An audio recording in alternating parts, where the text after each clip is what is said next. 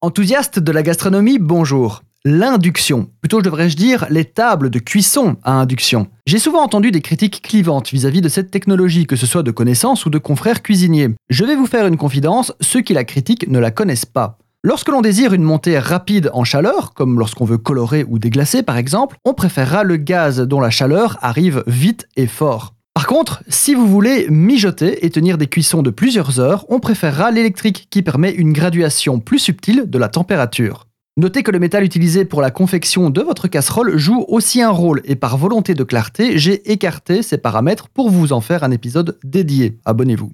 Donc, gaz et électrique, ce sont un petit peu comme en musique avec l'attaque et le sustain, ou vous dites le sustain peut-être. Le gaz attaque et l'électrique maintient. D'ailleurs, c'est pour cette raison que vous verrez beaucoup de cuisines professionnelles équipées des deux systèmes. L'induction a l'avantage d'allier les deux. Elle a l'attaque du gaz, mais le sustain de l'électrique. En plus de ça, la plaque en elle-même s'adapte aux tailles des casseroles et ne dégage pas de chaleur, tant et si bien que vous pouvez laisser votre casserole en place une fois la cuisson terminée, sans risque de surcuisson.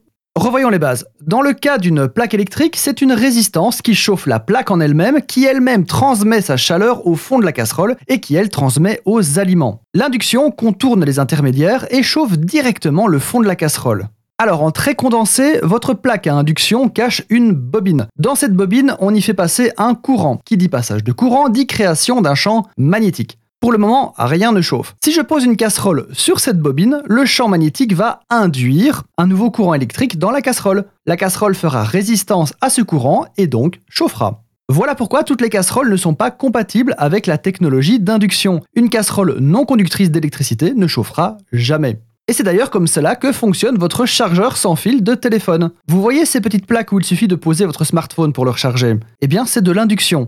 Sauf que dans ce cas, le champ magnétique sert à induire un nouveau courant qui lui rechargera la batterie. Techniquement, vous pouvez donc cuire une mini cassolette avec un chargeur sans fil. Bon, le rendement sera pas terrible, voire inexistant, mais en principe, ça fonctionne. Pour résumer, l'induction allie la puissance et maîtrise de la gestion de la chaleur, faisant d'elle le compagnon idéal du cuisinier.